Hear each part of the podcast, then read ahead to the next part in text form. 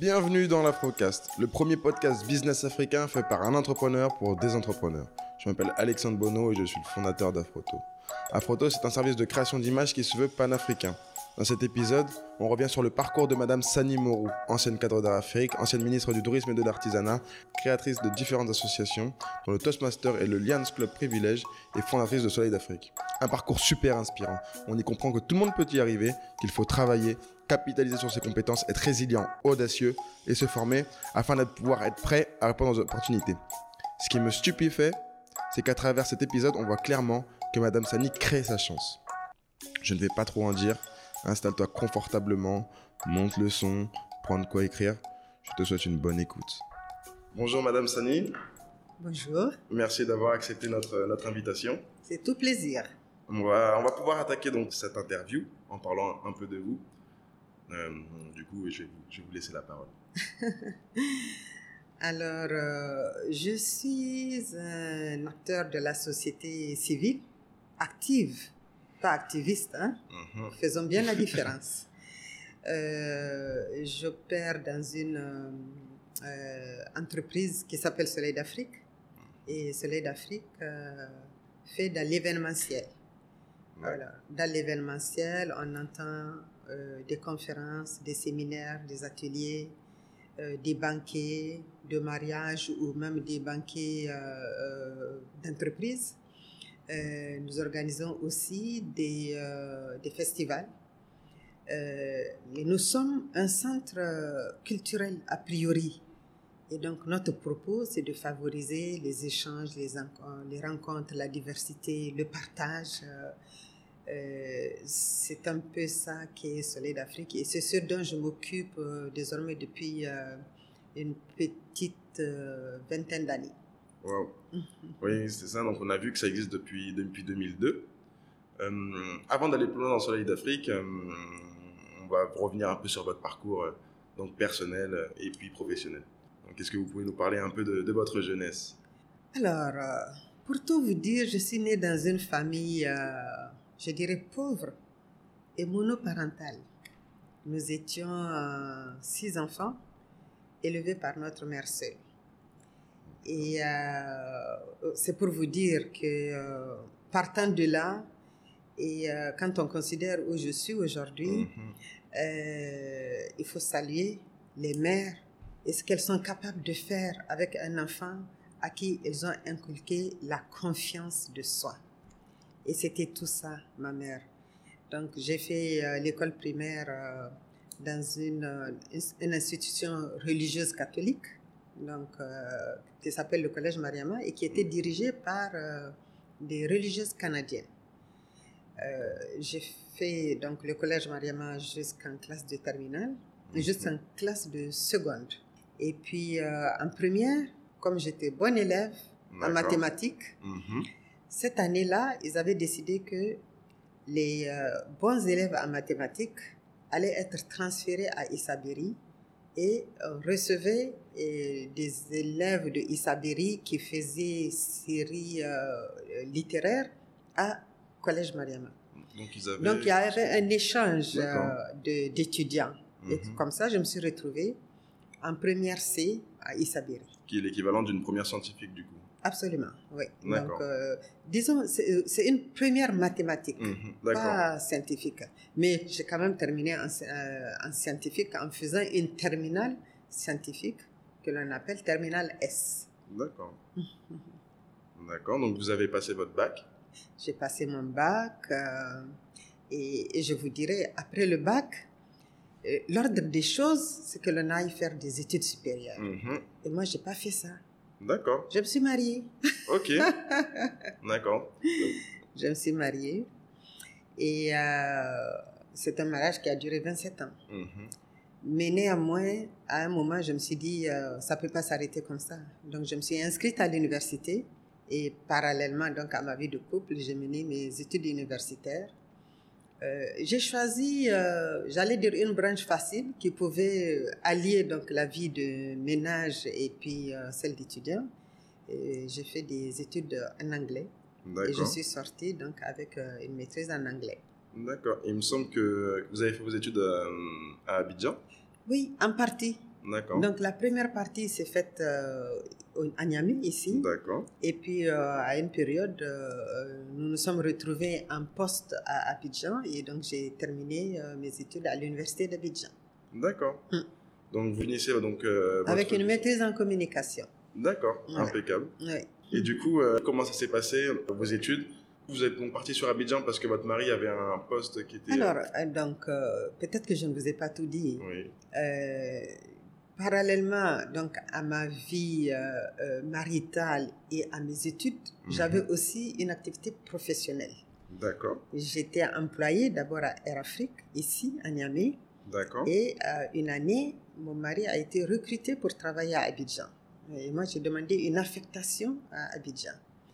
Et quand on est arrivé à Abidjan, pour les besoins de notre installation, moi, j'ai pris une année sabbatique. Mhm. Et j'ai mis cette année sabbatique à, pro- à profit pour faire, euh, euh, pour terminer mes études à l'université d'Abidjan.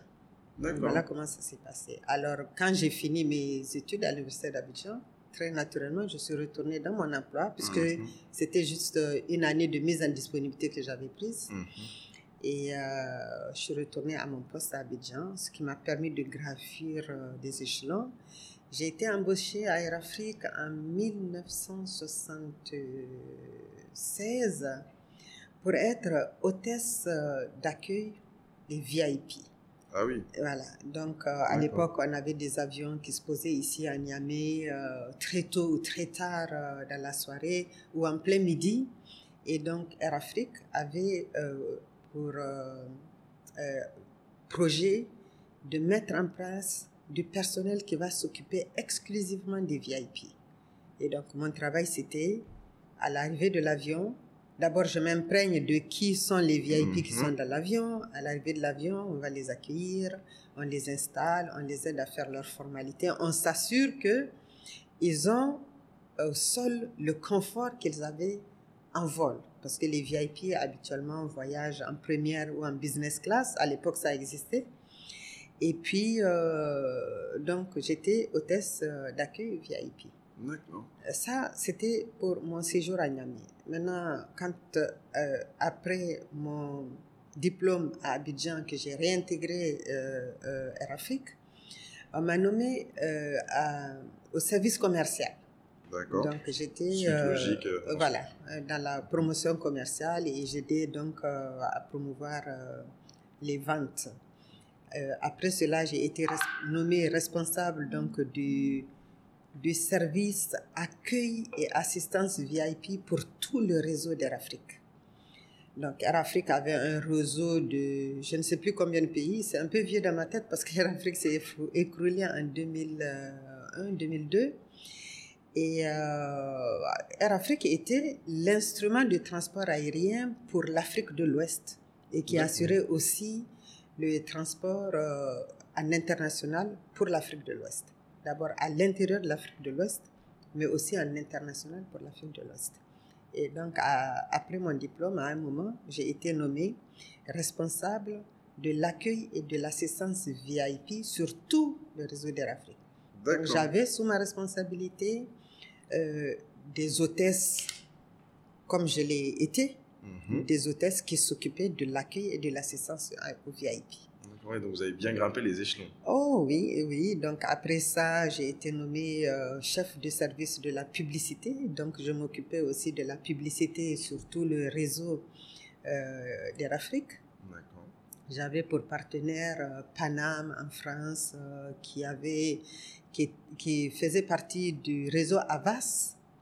Et donc on a travaillé longtemps ensemble pour faire la promotion des, euh, des vols d'Air Afrique, oui, des services. d'Air Mhm. Afrique.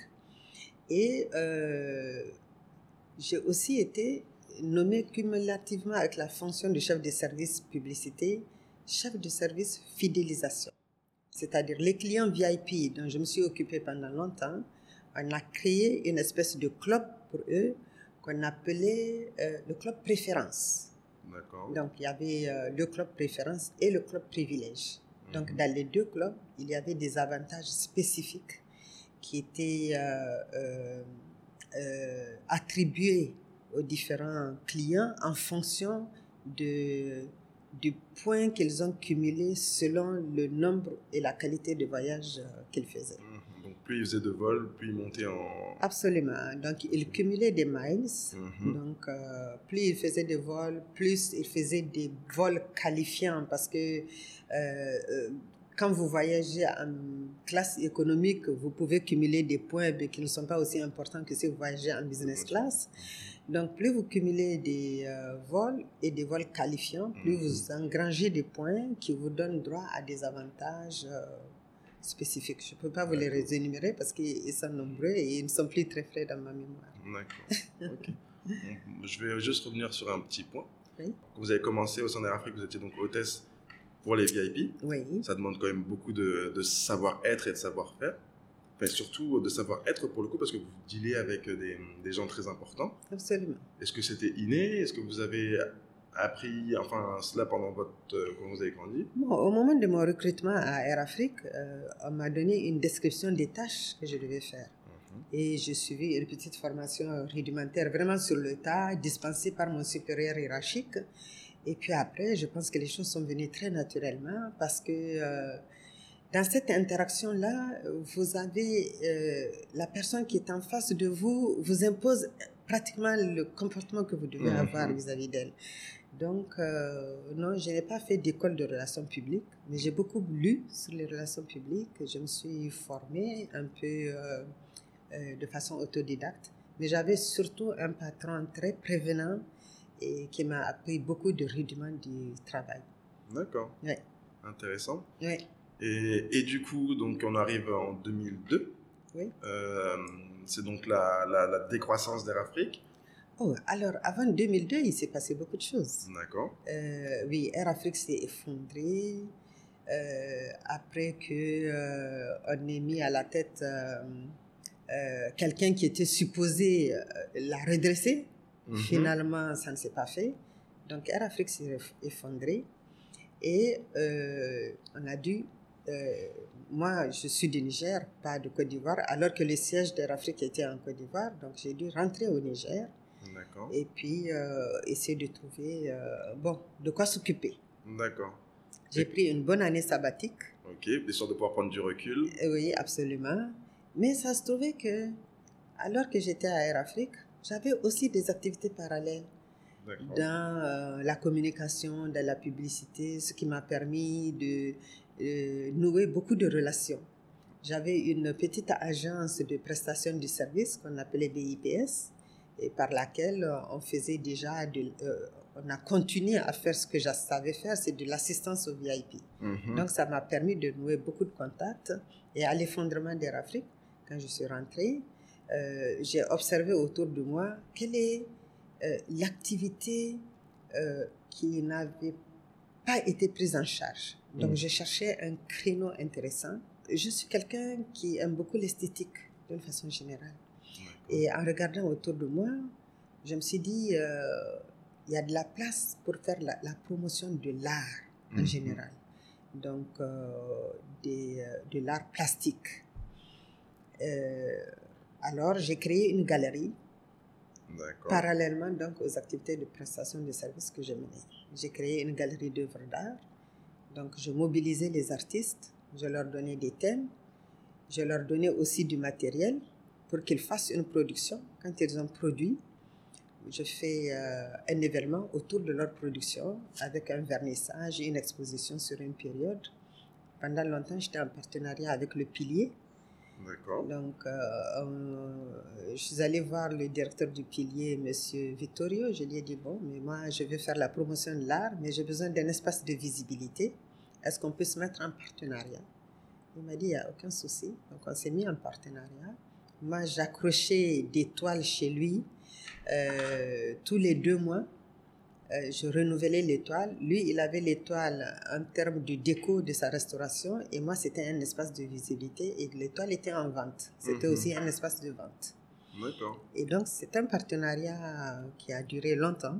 D'accord. Mhm. Très intéressant. C'est joli, on voit que euh, vous êtes passionné un peu d'esthétique. Vous avez commencé donc en tant qu'hôtesse. Euh, ensuite, vous capitalisez donc sur tout ce que vous avez appris. Vous, vous, avez fait vos études. Vous avez accès donc à, des promotions. Vous grimpez les échelons. et à la fin, vous, capitalisez sur tout ce que vous avez, sur toute votre, expérience. vous revenez encore du coup à travailler avec euh, donc des VIP. Et là, vous, observez un marché, vous observez vraiment ce qui se passe au Niger, et euh, vous voyez qu'il y, a un gros manque dans, l'art. Du coup, vous allez euh, sur l'art, qui est donc quelque chose qui vous passionne. Et ma question, du coup, c'est, il y avait vraiment, il n'y avait pas d'acteur à ce moment-là? Non, au moment où je m'installais, il y avait des producteurs. Il y mhm. avait des producteurs de, de toiles. Les artistes, ceux qui produisent les toiles, ils étaient là. Et, mais d'une façon générale, celui qui produit n'est pas forcément celui qui fait la promotion. Et eux, livrés à eux-mêmes, ils étaient obligés donc d'être au four et au moulin. Donc au moment où j'arrivais en 2002, je leur ai offert une tribune d'expression. Donc je, les ai réunis, je leur ai dit, bon écoutez, vous, vous allez produire. Si je peux vous aider pour produire, c'est une très bonne chose. Mais pour la promotion, je prends en charge donc d'exhumer tout ce que vous produisez et de le rendre disponible au public pour qu'ils apprécient ce que vous savez faire et qu'éventuellement toutes ces productions-là garnissent non seulement les domiciles, mais les bureaux des, euh, des citoyens. Et donc c'est comme ça que c'est parti. Euh, en plus euh, de faire la promotion des toiles que nous vendions sur les espaces dans lesquels on les affichait, je me suis mise aussi à faire de la décoration intérieure ou dans les bureaux ou dans les domiciles et à la demande du client. Mais vous avez raison tout à l'heure quand vous avez résumé un peu mon parcours. Moi, je dis à qui veut l'entendre que tout ce que j'ai appris, tout ce que je sais faire, je l'ai appris à Air Afrique. D'accord. En tant que responsable donc des, euh, de l'accueil et de l'assistance VIP à Air Afrique à l'époque, on avait des salons pour recevoir les clients. Mm-hmm. Et donc, je me suis occupée de la mise en place, de la décoration des salons. Et c'est comme ça que j'ai été en contact avec les toiles et avec beaucoup d'esthétique. Voilà. Et donc, très naturellement, quand Air Afrique s'est effondré, tout ce que j'ai appris à Afrique, je l'ai mis à profit pour euh, me réaliser et je n'ai aucun regret. Aujourd'hui, euh, ce que je sais faire m'a permis euh, non seulement de montrer qu'on peut partir d'une famille pauvre et se réaliser au plus haut niveau, et en même temps, j'ai beaucoup de satisfaction là-dedans, sans me jeter des fleurs, parce que bon, on est une grande famille dont je peux m'occuper entièrement et euh, mhm. c'est tout plaisir. Ah, c'est joli la façon dont vous parlez de, de votre famille. Vous avez l'air du coup pas mal attaché à votre mère. Est-ce que c'était comme un modèle pour vous? Oui, euh, ma mère était une personne d'engagement, mais je pense que toutes les femmes le sont. Mhm. Euh, mais elle avait un courage exceptionnel. Je vous ai dit qu'on était six enfants et, eh elle était seule à nous élever. Mhm. Et euh, donc, c'est clair, elle a été pour moi euh, un modèle de motivation et de mobilisation qui ont fait que je n'ai jamais reculé. Donc, quand j'ai une idée, je me jette à corps, corps perdu dans l'idée. Et puis, l'adage dit tout ce qui se conçoit bien s'énonce clairement et les mots pour le dire arrivent aisément. Eh bien, c'est comme ça dans la vie active. Si vous avez une idée, que vous vous l'appropriez, que vous la mettez en perspective, eh bien, les moyens pour le réaliser vont vous arriver très naturellement et vous allez pouvoir le réaliser aisément. Mhm. D'accord, donc il faut, toujours travailler avec détermination. Absolument. Il faut, il faut d'abord se structurer, s'organiser, s'asseoir, se regarder et dire, bon, qu'est-ce que j'ai envie de faire? Mhm. Qu'est-ce que je veux faire? Qu'est-ce que je peux faire? Encore que l'être humain est capable de tout faire, homme comme femme. Hein. Mhm. Donc, qu'on ne se limite pas à je suis né dans une famille pauvre, je ne peux pas. Ça, la limite de euh, celui qui dit je ne peux pas, il est limité par le mot qu'il dit je ne peux pas. Mhm. Il faut toujours se dire je peux le faire et se donner les moyens de le faire. Mhm. Et souvent, on n'a pas besoin d'aller chercher. Il faut juste écouter, regarder autour de toi, soit savoir saisir les opportunités, parce que certaines personnes parlent de chance, mais euh, la chance, en fait, c'est pas compliqué. c'est quand vous êtes préparé à quelque chose et que l'opportunité se présente, eh bien, vous la saisissez. C'est comme ça que euh, on dit que la personne a eu de la chance, Mhm. mais c'est juste qu'elle a su vrai. saisir l'opportunité alors qu'elle était préparée à, à ça. Oui, c'est important du coup de se, de Oh, se oui. préparer. Quoi. On a l'impression que les gens, il y a des choses qui leur tombent dessus par hasard, Absolument. mais c'est du hasard qu'ils ont créé Oui, finalement. tout à fait. D'accord. Mhm. Ok. Et oui, c'est intéressant aussi. Les... Il faut pas se limiter. Il y a pas de il y a tout un tas de croyances limitantes. Non. On nous dit, enfin souvent en fait, on berce même dans un monde où on nous dit, faut pas faire ça, faut faire ci, faut Oui. faire ça. Mm. Et du coup, on se bride quoi, alors que si Non, on à se couper. Ouais. Mais En termes de préparation, j'ai vu ce matin un petit, euh, un petit adage qui cadre tout à fait avec ce que nous disons aujourd'hui. Donc, l'adage dit quoi? Celui qui néglige de se préparer doit se préparer à être négligé. Waouh. Je l'ai reçu ce matin. J'ignorais que j'aurais eu besoin de le... C'est pour vous dire que souvent, les choses vous arrivent quand vous vous y attendez le moins, mais quand vous êtes préparé, vous savez saisir les opportunités. Donc voilà. C'est ça. C'est très, Ouais. profond. Ouais. Et oui, du coup, c'est important de faire les choses. Et je pense que c'est aussi de le faire. C'est important aussi de le faire avec passion. Oh oui. Bon, disons, oui, souvent la passion, elle vient à partir du moment où on se jette Mhm. là-dedans. Mhm. Donc, euh, mais tout ce que l'on fait avec cœur et engagement, ça devient une passion. C'est vrai. Oui. Sinon, c'est compliqué de durer sur le long Et terme. Eh oui, tout dire. à fait, oui, c'est ça. D'accord. Euh, donc très intéressant. Donc, mais alors là, j'ai une question du coup qui, qui me vient. Euh, vous êtes donc, vous avez donc décidé de venir dans la, dans la culture. Vous, vous êtes une femme. On est dans les années, dans les années 2000. La, la position de la femme est quand même assez, assez controversée. Le, la- le domaine de la culture aussi est pas forcément valorisé. Euh, on comprend donc votre choix de par vos expériences et votre passion. Mais comment ça s'est passé en soi? Comment est-ce que vous avez réussi à faire accepter euh, donc Soleil d'Afrique et donner du coup du, de l'importance à, à votre projet? Bon, pour tout vous dire, ça n'a pas été aisé. Et oui. Je me souviens que euh, avant de créer la galerie, j'ai fait un petit sondage autour de moi et je n'ai eu personne pour m'encourager à la réalisation d'une galerie. Et euh, l'argument qu'on me donnait, c'était que oh, une toile, euh, ça doit coûter entre 200 et 250 000. Et qui va t'acheter une toile à 250 000 alors qu'il peut s'acheter 10 sacs de riz pour le même montant? Mhm. euh, mais, pardon, je me suis trompée. J'ai une seule personne qui m'a encouragée, un cousin décédé aujourd'hui, paix à son âme, qui m'a dit Fais ce que tu as envie de faire. Si c'est de ça dont tu as besoin et dont tu as envie, eh bien, lance-toi, n'écoute pas ce qu'on te dit par ailleurs. Je l'ai écouté et euh, c'est parti comme ça. Mais ça n'a pas été facile. Il y avait des moments où, pour faire connaître mon projet, je devais me déplacer d'entreprise en entreprise, demander des rendez-vous donc à des patrons. Je Mhm. prenais souvent mes toiles sous le bras. J'allais dans les bureaux des euh, directeurs pour leur expliquer, bon, voilà, on a ouvert une galerie, voilà ce que nous faisons. Nous faisons de l'encadrement professionnel euh, et euh, plus d'une fois j'ai essuyé une fin de non-recevoir, mais ça ne m'a pas, Mhm. ça ne m'a pas freiné. Je n'ai pas renoncé, j'ai continué. Et puis aujourd'hui, on vient me chercher pour acheter des toiles, pour décorer des environnements. Et dans l'environnement, quand on parle de décoration intérieure ou même d'assistance, c'est simple. On m'a appelé il y a deux jours pour me demander si je peux aller jeter un coup d'œil euh, au salon présidentiel parce qu'ils veulent un professionnel pour le gérer. C'est pour vous dire que je ne fais plus de démarchage direct. Mhm. Depuis euh, tant de temps, on est devenu une référence dans l'environnement, mais c'est à force d'engagement, de persévérance, de courage et surtout de conviction qu'on en, on est, on en est arrivé là. Wow. Et oui, là, là, du coup, enfin, je veux juste revenir sur le, sur le courage et la conviction. Euh, C'est-à-dire que il y a pas mal du coup de gens qui sont pas qui suivent pas forcément le projet.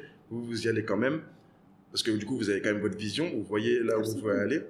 Et je voulais du coup revenir sur euh, quelle est votre euh, votre quelle était votre vision à ce moment-là? Comment comment est-ce que vous faisiez pour rester déterminé malgré le fait que personne ne vous suive, qu'éventuellement vous êtes allé voir donc euh, donc des patrons et qui vous ont pris qui, vont, qui vous ont potentiellement pas accepté ou voire qui vous ont pas vraiment considéré? Comment est-ce que vous avez fait du coup pour euh, avoir cette chose qui vous fait persévérer, qui vous, vous maintenez en vous disant, ouais, il y a quelque chose? Mais euh, ça, je pense que c'est un état d'esprit, tout Mhm. simplement. C'est un état d'esprit. Et donc, quand vous avez envie de quelque chose, comme j'ai dit, il faut se structurer. Il faut d'abord déterminer ce dont on a envie. Déterminer l'idée, fixer l'idée, fixer les contours de l'idée, n'est-ce pas? Et puis s'en tenir à ça. Il ne faut pas divaguer parce que si vous vous dites, bon, je, je fais ci, aujourd'hui ça ne marche pas, demain je vais faire ça, ça ne marche pas, et ainsi de suite, vous allez faire des sauts de puce un peu partout et vous n'allez nulle part. Attendez de trouver votre voie avant de diversifier vos activités. Donc c'est ce que j'ai fait. Je savais que c'était un créneau qui était porteur, qui était intéressant et que si donc je m'accrochais à ça, donc euh, on y arriverait. Et c'est ce qui est arrivé. D'accord. C'est intéressant, vous dites que vous saviez que c'était porteur. Comment est-ce que vous le, comment est-ce que vous le saviez? Bon, déjà c'était un créneau vierge qui Mhm. n'existe pas. Et puis, euh, après, il y a la, la- le pouvoir de conviction. Mhm. Donc, quand vous avez la, le- quand vous êtes convaincu de ce que vous voulez faire, vous allez vendre votre idée à celui qui veut à celui qui doit l'acheter. Même si la personne n'a pas l'intention de l'acheter, si vous êtes un bon vendeur, vous Oui. allez le voir, vous allez le convaincre d'acheter. Et Mhm. ainsi de suite. Et donc, et l'autre question, c'est bon, le résultat est toujours édifiant. Donc, euh, je vous donne un exemple. Je suis arrivée une année, euh, l'année où on a inauguré la BOA, la Bank of Africa, et euh, je suis allée voir le directeur en demandant à décorer la BOA pour l'inauguration qui était prévue à l'époque avec le président Mamadou Tanja. Le monsieur, monsieur, il a regardé son budget, il me dit non, non, non, qu'il n'a pas la possibilité de décorer parce que c'est un budget qui est très fort. Je lui dit, il n'y a pas de souci. Ok.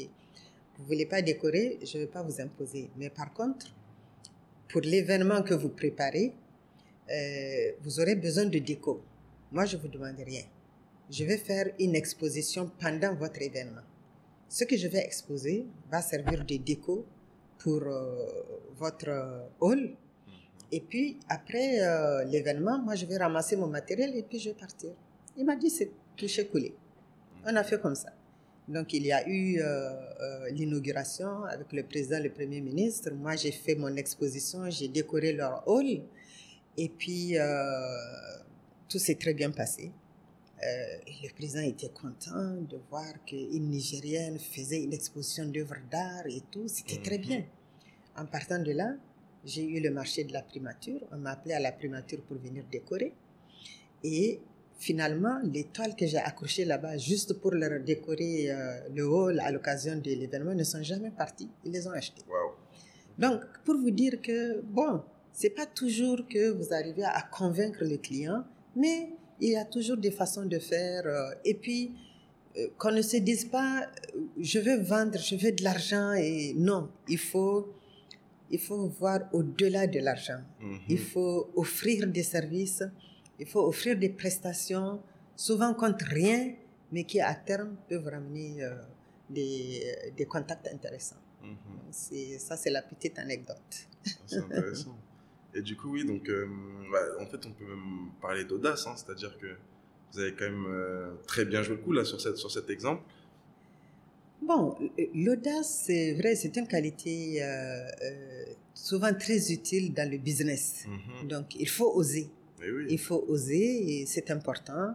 Et euh, souvent, même en osant, ça vous donne euh, confiance en vous. Vous vous Mhm. dites, euh, bon, ben, attends, je vais y aller. Tant mieux si ça passe, si ça passe pas. C'est pas grave, j'aurais essayé. Exactement. C'est comme ça que ça marche. Mhm. Et même au pire, même si, même si ça n'a pas marché, la personne aura vu que typiquement vous avez eu de l'audace, ça peut Bien toujours être intéressant. pour Ouais, après. tout à fait. D'accord. Et hum, du coup, juste pour, euh, pour revenir sur, ce- sur cet exemple, typiquement, enfin, nous, par exemple, nous, c'est un peu la même chose comme on fait, on fait de la photo. Euh, c'est pas évident, c'est pas toujours évident de faire comprendre aux gens qu'ils ont besoin de, photos euh, de qualité pour leur, pour, leur, pour leur plateforme, pour leur communication. Surtout que, bon, aujourd'hui, on est dans, on est dans, dans l'ère du numérique, mais il y a tout un tas de téléphones qui permettent de faire des photos. Et c'est aussi très intéressant parce que du coup, il y a beaucoup de monde qui nous dit non dans un premier temps. Et là, on va offrir, on va offrir un shoot, on va faire une petite séance et après, on va contractualiser avec eux. Et ce que je pense qui est très intéressant là-dedans, c'est c'est vraiment de donc de pas faire ça pour l'argent, mais vraiment de montrer que bah, typiquement qu'on peut satisfaire un besoin qu'ils peuvent avoir, on peut leur, leur donner de la valeur. Et, et dans votre cas, typiquement, si, si la banque reçoit bah, potentiellement des VIP, c'est quand même mieux d'avoir de beaux tableaux sur des murs que d'avoir des murs euh, des murs tout vides, quoi. Et, et en, du coup, en exposant, en offrant l'exposition, les gens ont pu voir vraiment dans la dans la salle vraiment bah, que c'était, que ça apportait vraiment du cachet à la salle. Et derrière, je pense que c'est aussi ce qui a quand même aidé à. Non, c'est exactement ce qui s'est passé. Donc, l'exposition a porté de l'émerveillement à, à l'inauguration. Mhm. Parce que, bien sûr, inaugurer un, beau bâtiment, c'est très bien, euh, mais l'exposition a amené du visuel dans- à l'inauguration. Parce qu'il y avait du coup des sujets sur lesquels ils peuvent s'arrêter, deviser, regarder, pas seulement regarder des murs et s'en aller. Donc, il y avait un élément de culture qui était déterminant et qui était important. Mhm. Donc, non seulement la banque a acheté, la BO a acheté, mais à la suite de ça, toutes les banques m'ont appelé, une à une. Wow. Donc, toutes les décos que vous voyez dans les banques là Mhm. sont venues de Soleil d'Afrique. D'accord. Oui. Ok. Félicitations.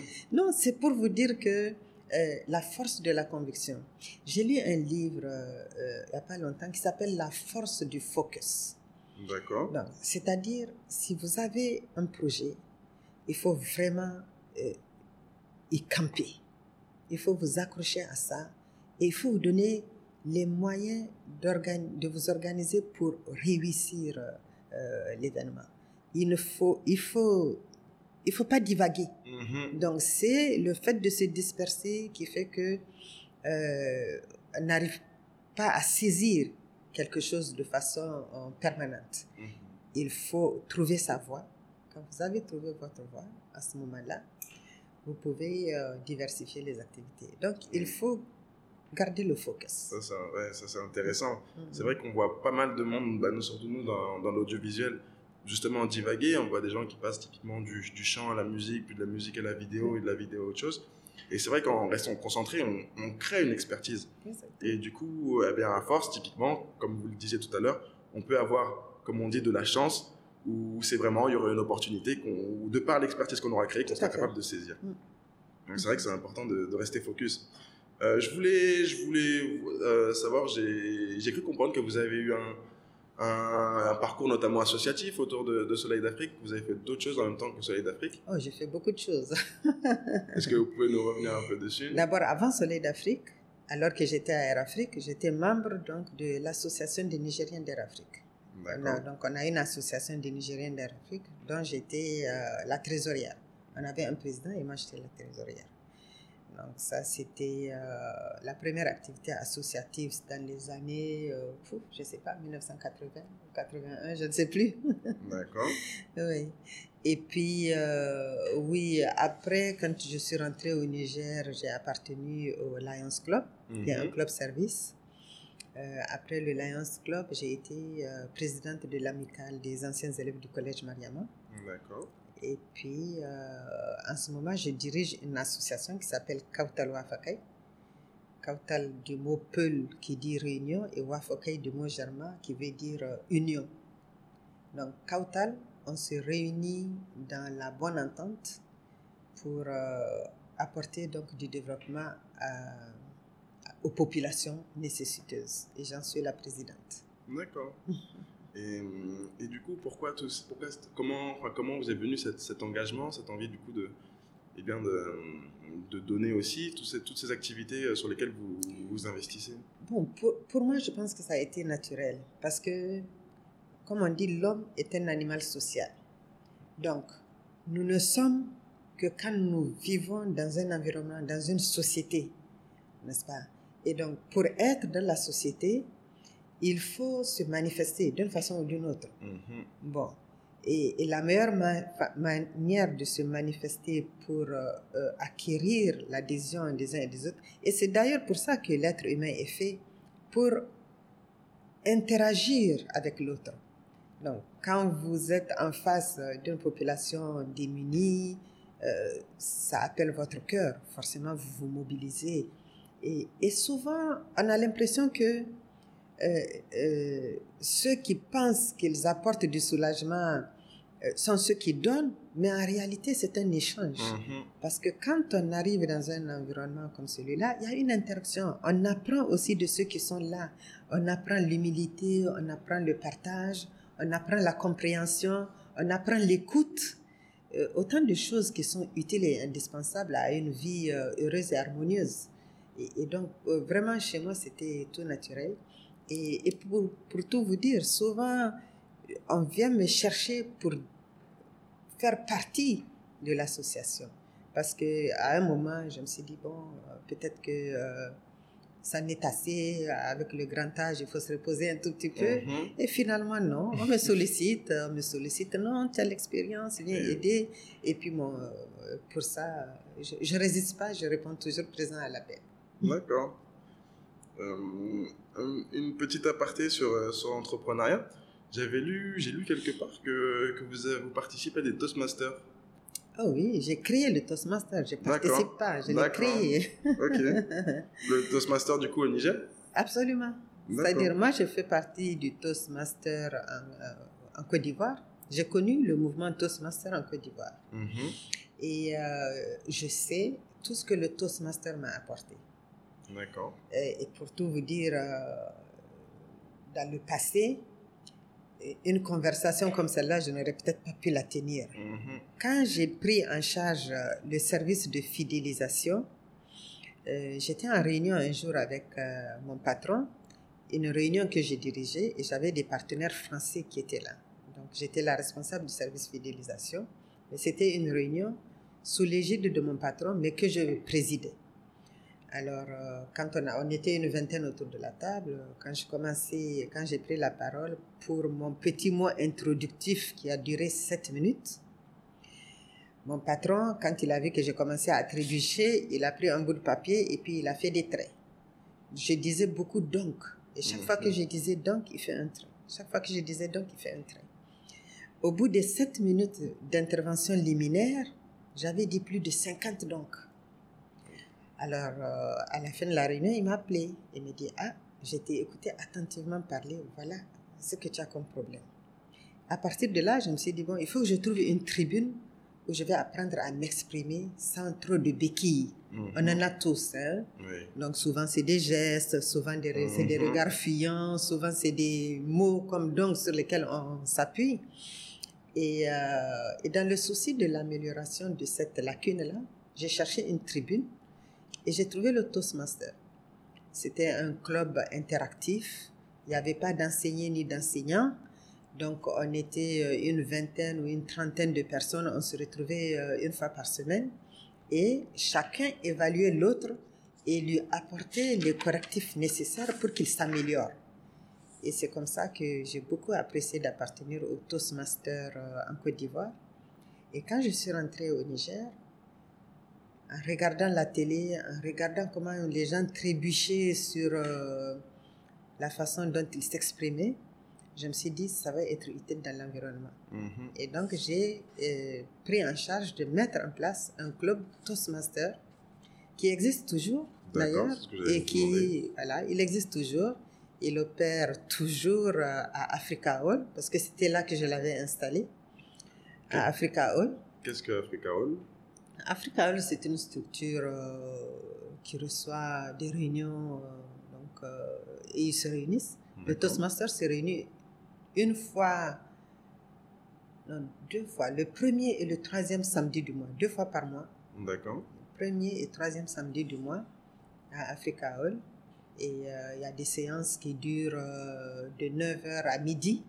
Et donc, dans ces séances-là, des séances interactives où les gens apprennent le leadership, ils apprennent euh, euh, l'art oratoire. Euh. Mhm. Et depuis, d'ailleurs, le club a donné naissance à beaucoup d'autres clubs, mhm. parce que c'est ça l'intérêt de, de, du Toastmaster. C'est-à-dire, sa vocation à essaimer. Il faut que d'autres clubs naissent de, du club d'origine pour que la, une majeure partie de la population puisse en profiter. C'est comme ça que la nation peut en profiter. Et je crois que ça fait toujours des émules. moi, j'ai beaucoup d'autres activités. Je ne participe plus au Toastmaster, Mhm. mais je sais qu'il existe encore. euh, et de temps en temps, je fais des petites apparitions Mhm. là-bas, histoire de se souvenir que euh, c'est un peu mon bébé. D'accord. Et du coup, on peut toujours s'y inscrire? Ah oui, absolument. D'accord. Ouais. Et pour ceux qui vont, qui vont écouter, est-ce qu'il y a un coût euh, pour l'inscription? Oui, oui, oui. C'est euh, une cotisation de 10 000 francs par mois qui vous donne droit à un kit, euh, un kit de, du Toastmaster. Mhm. Mais le Toastmaster est un, euh, est un club qui est né euh, aux États-Unis, Mhm. mais désormais il y a la version française. Et euh, dans les pays anglophones, c'est très courant. Dans les Mhm. pays anglo-saxons, c'est très courant. Vrai. Euh, même au Canada, où ils ont des anglophones et des francophones, les Toastmasters, c'est très, très, très courant. Mhm. C'est l'école traditionnelle française euh, qui se contente de nous ingurgiter juste euh, des matières à l'école. Ils ne nous apprennent pas à être. Non. Alors que dans, les, euh, dans, les, dans la tradition anglophone, parallèlement à ce que la personne apprend à l'école, on apprend à la personne à être Mhm. comment s'améliorer, comment prendre en charge telle chose, comment parler euh, euh, aisément pour se faire entendre? Parce que c'est oui. pas tout. Il y a des gens qui parlent, mais on les écoute pas. Mhm. Donc, comment parler pour se faire entendre et comment écouter, comment avoir une écoute attentive, ce n'est pas toujours évident. Oui, c'est un- Il faut être éveillé à ça. C'est vrai. Et il y a beaucoup de monde qui ont de très bonnes idées, mais qui ont du mal à les exprimer. Bien sûr. Et moi-même, j'avais, j'ai eu pas mal de problèmes d'élocution. Oui. Donc, euh, donc, quand j'étais jeune, j'allais voir notamment une orthophoniste. Euh, j'ai fait du Toastmaster pendant mes études D'accord. parce que j'avais déjà eu un premier projet entrepreneurial, mais pareil, euh, j'avais du mal à parler, j'avais du mal en public, et ça m'a, ça m'a beaucoup aidé. Et c'était où le Toastmaster Alors c'était, à- j'ai commencé sur Paris, Oui. et après j'ai fait ça en Antibes, donc dans le Sud-Ouest, où j'ai terminé en fait euh, mon master. Et donc, euh, au cours de ce master-là, comme j'avais l'habitude de. Enfin, je pitch, j'avais une tendance à pitcher. Et en fait, euh, pour aller un peu plus loin dans la démarche, du coup, je, je m'étais inscrit au Toastmaster, comme j'étais parti, j'étais dans un incubateur d'entreprise. Et ça m'a beaucoup, ça m'a beaucoup aidé. Et je pense que c'est très, c'est très important parce que moi-même, quand, quand je parlais de, de moi avant, maintenant, aujourd'hui, moins. Ouais. Mais j'avais, dans ma tête, j'avais des choses qui étaient très construites. Ah oui. Non, c'est, ça, ça aide beaucoup. Mm. Et du coup, pour ceux qui nous écoutent et qui sont potentiellement intéressés, euh, je les invite à aller voir, euh, à aller voir ce qui se passe. C'est, c'est toujours aidant et, et voilà, ça rajoute toujours une, une corde à notre arc, quoi. Ah oui, absolument. Non, c'est très intéressant. Et du coup, euh, vous êtes à Soleil d'Afrique. On arrive dans les années, fin des années 2000, fin 2000, 2010. Euh, y a un- vous avez un poste ministériel? Oui, alors les choses se sont passées graduellement. Donc en 2002, j'ai créé Soleil d'Afrique, qui à l'époque était logé dans une petite villa euh, très modeste. Et euh, comme je vous ai expliqué, je faisais des interventions en, en matière de décoration intérieure. D'abord, c'était une exposition à BOA, pour, après laquelle le Premier ministre m'avait demandé de venir décorer son bureau à la primature. Et donc, en décorant le bureau du Premier ministre à la primature, euh, je l'ai décoré une première fois. Et puis, euh, quand ça s'est défraîchi, quelques années après, on m'a encore rappelé pour le décorer. Et pendant que je faisais la deuxième décoration à la primature, je faisais aussi la promotion du Toastmaster. Parce que j'arrivais dans un milieu donc de haut cadre à la primature et je voulais que j'avais le souci que chacun euh, puisse s'exprimer euh, comme son poste l'exige. Et euh, je faisais la promotion du Toastmaster. Et je venais aussi de créer le club, Lions Club Niamey Prestige, le Mhm. club Niamey Prestige. Et donc j'étais très, très, très active. Et euh, la même année, en 2009, c'était en 2009, il y a eu une crise au sein du gouvernement et euh, un des partis politiques a quitté le gouvernement, ça a libéré des places. Et donc, pendant que j'étais active, probablement un premier ministre, je ne sais pas qui, en tout cas quelqu'un m'a marqué et ils m'ont sollicité pour euh, faire partie du gouvernement au moment où certains partis politiques claquaient la porte. Mhm.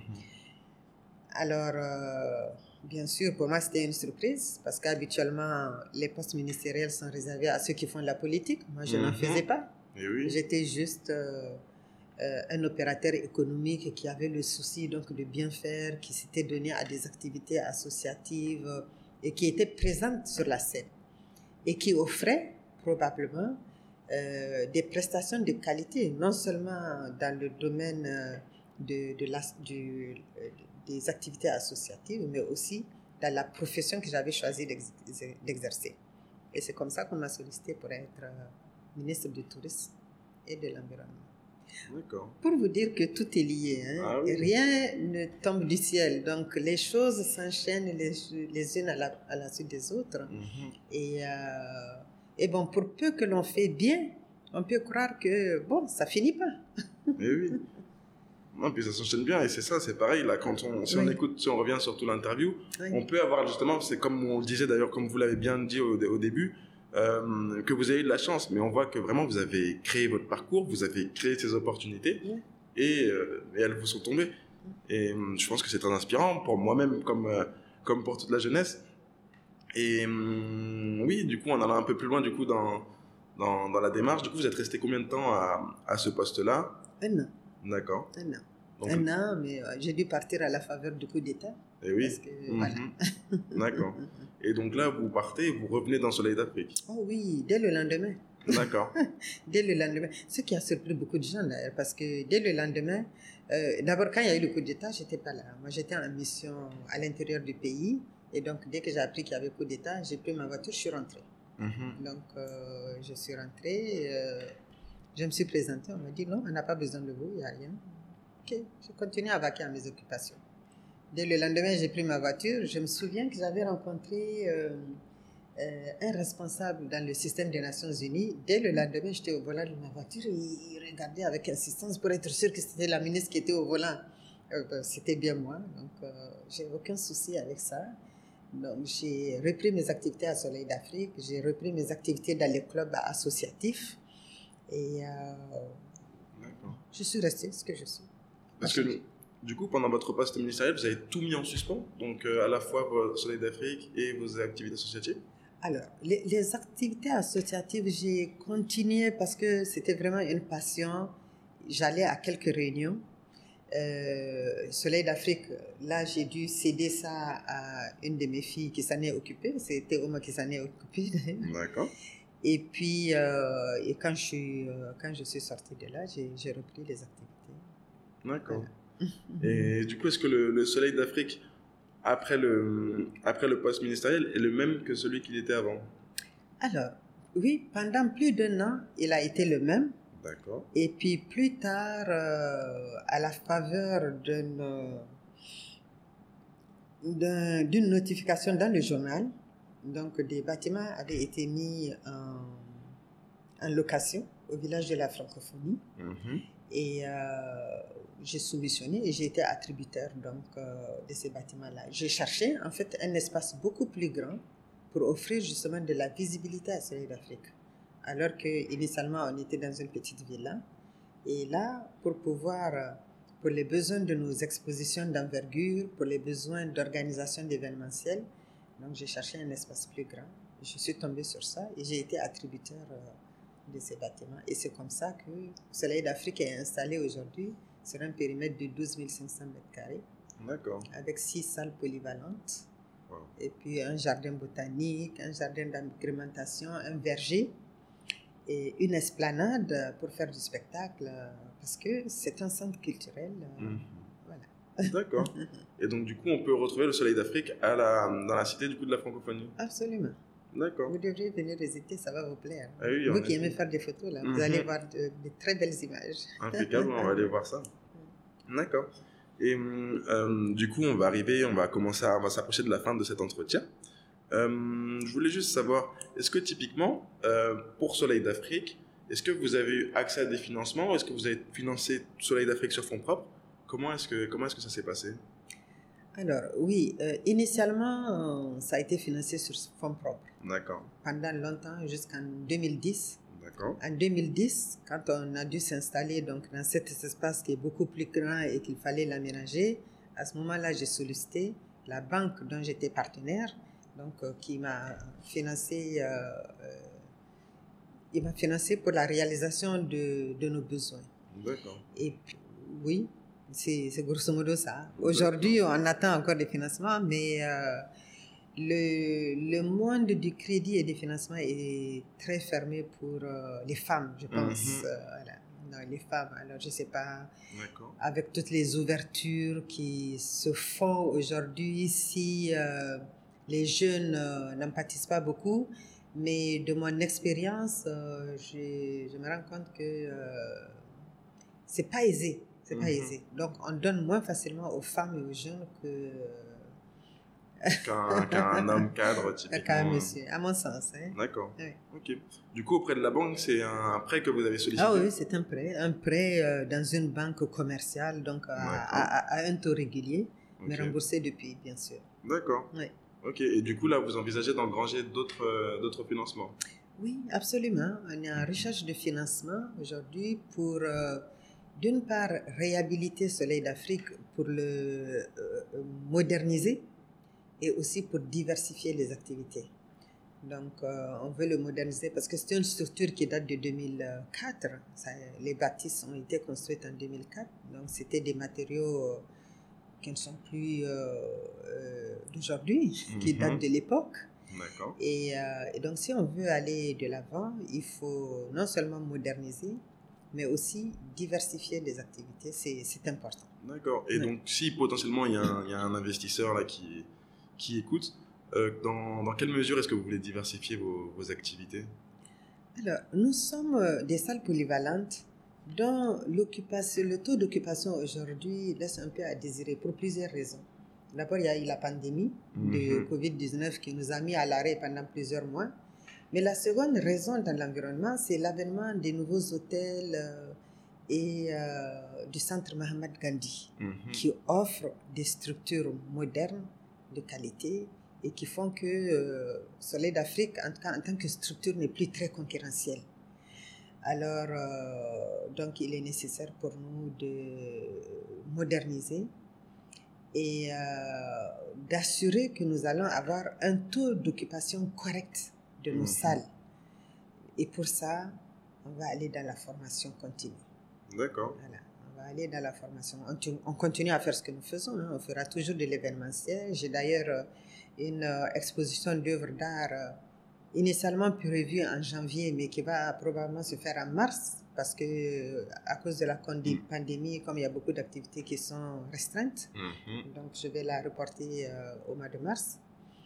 Euh, une exposition d'œuvres d'art. Et puis, euh, on continue à recevoir euh, des banquets et puis des ateliers à la demande. Mais à terme, on va aussi en faire un centre de, de formation continue permanente. D'accord. Et ce sera donc quel type de formation qu'on pourra y recevoir? Bon, nous avons une banque de données de professionnels de la formation continue. D'accord. Et, et donc, nous pouvons monter euh, à la demande la formation sollicitée par le client. D'accord. Il n'y a pas de limite. Impeccable. D'accord. Ça va être des formations dans le genre renforcement de capacité Mhm. ou euh, peut-être aussi des petites formations dans l'apprenti- dans- dans l'apprentissage donc des, des, euh, des métiers à haute densité de revenus. Donc, des choses comme cela. D'accord. Hum, juste avant de, conclure, euh, donc vous avez, ça fait un moment que vous êtes euh, dans, l'entrepreneuriat, plutôt l'entrepreneuriat culturel du coup. Euh, vous avez dû voir tout un tas de choses. Euh, Est-ce que vous avez des, du coup, des, conseils euh, pour les jeunes, des petites erreurs qu'éventuellement vous avez faites qui vont nous permettre, donc à nous, euh, jeunes, d'éviter de faire les mêmes erreurs? Bon, il, est difficile de- d'identifier des erreurs là, comme ça, Mhm. tout de suite après coup. Mais euh, le conseil que je donnerais, si je peux me permettre, c'est que il faut toujours croire en soi. Il faut euh, euh, avoir du courage, il faut persévérer, il faut camper à son idée et il ne faut pas se laisser décourager parce que souvent ce qui arrive, euh, je vous ai dit qu'à un moment, je prenais mes toiles et puis j'allais de bureau en bureau pour les présenter. Si je m'étais laissé euh, envahir par mon ego et par un quelconque découragement, euh, j'y serais jamais arrivé. C'est À la première euh, occasion de, euh, de refus, Mhm. j'allais me rebiffer et puis euh, peut-être ça n'était fini pour moi. Donc il ne faut pas se décourager. Quand on a une idée et que l'on y croit, il faut s'accrocher à l'idée. Donc il faut s'armer de courage, de persévérance et aussi d'humilité.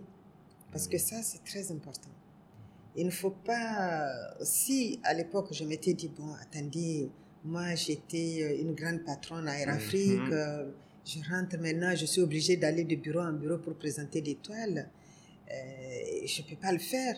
Si j'avais manqué d'humilité, je n'aurais pas pu. Eh. Donc Mhm. l'humilité, c'est très important. Il faut croire que dans le monde, on est tous égaux Mhm. et chacun cherche sa voie. Et que trouver sa voie n'est pas toujours évident. Il faut se donner le temps d'y arriver. Comme dit l'adage, la vie n'est pas un long fleuve tranquille. On peut trébucher, mais il faut savoir se relever et continuer. Et c'est ça le conseil que je donnerai Merci. aux jeunes entrepreneurs. Merci, merci pour, pour ces belles paroles. Euh, pour, euh, j'ai vu tout à l'heure donc vous, vous avez, vous avez, vous avez- vous nous avez lu un adage. Oui. Euh, comment, enfin, où est-ce que vous les recevez Comment est-ce que vous les recevez? Ça peut toujours être, c'est toujours. euh, Ah c'est oui, une on, inspiration. on a, on a un groupe d'amis, euh, un groupe WhatsApp, Mhm. où on s'entretient de temps en temps et tous les matins, on a une pensée du jour. D'accord. Une pensée du jour qui peut être motivante, euh, inspirante. Mhm. euh, et la pensée de ce jour, c'était celle-là. D'accord. Merci bien. Ouais. Hum, on va donc clôturer ce- cet entretien.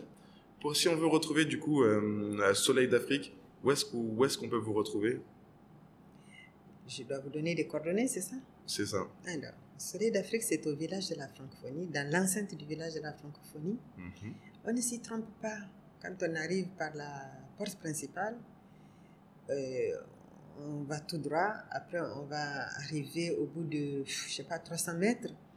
euh, une grande clôture avec euh, des peintures euh, sur les murs, des, oui, des peintures artistiques sur le mur. Et c'est la Soleil d'Afrique. C'est indi- c'est indiqué en grand, s'y trompe pas. Impeccable. Donc, et pour le téléphone, euh, 94 94 73 73. Merci. C'est très facile à retenir. Ouais. Et pour l'adresse email, c'est soleildafrique.gmail.com.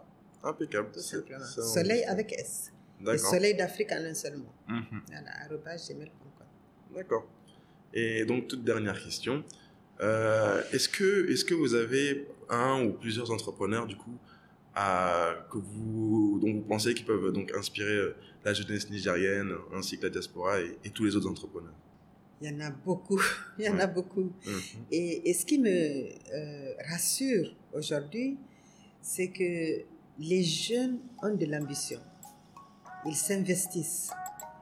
À l'époque, les jeunes, ils allaient à l'école, ils faisaient des études supérieures et ils venaient chercher un emploi dans la fonction publique.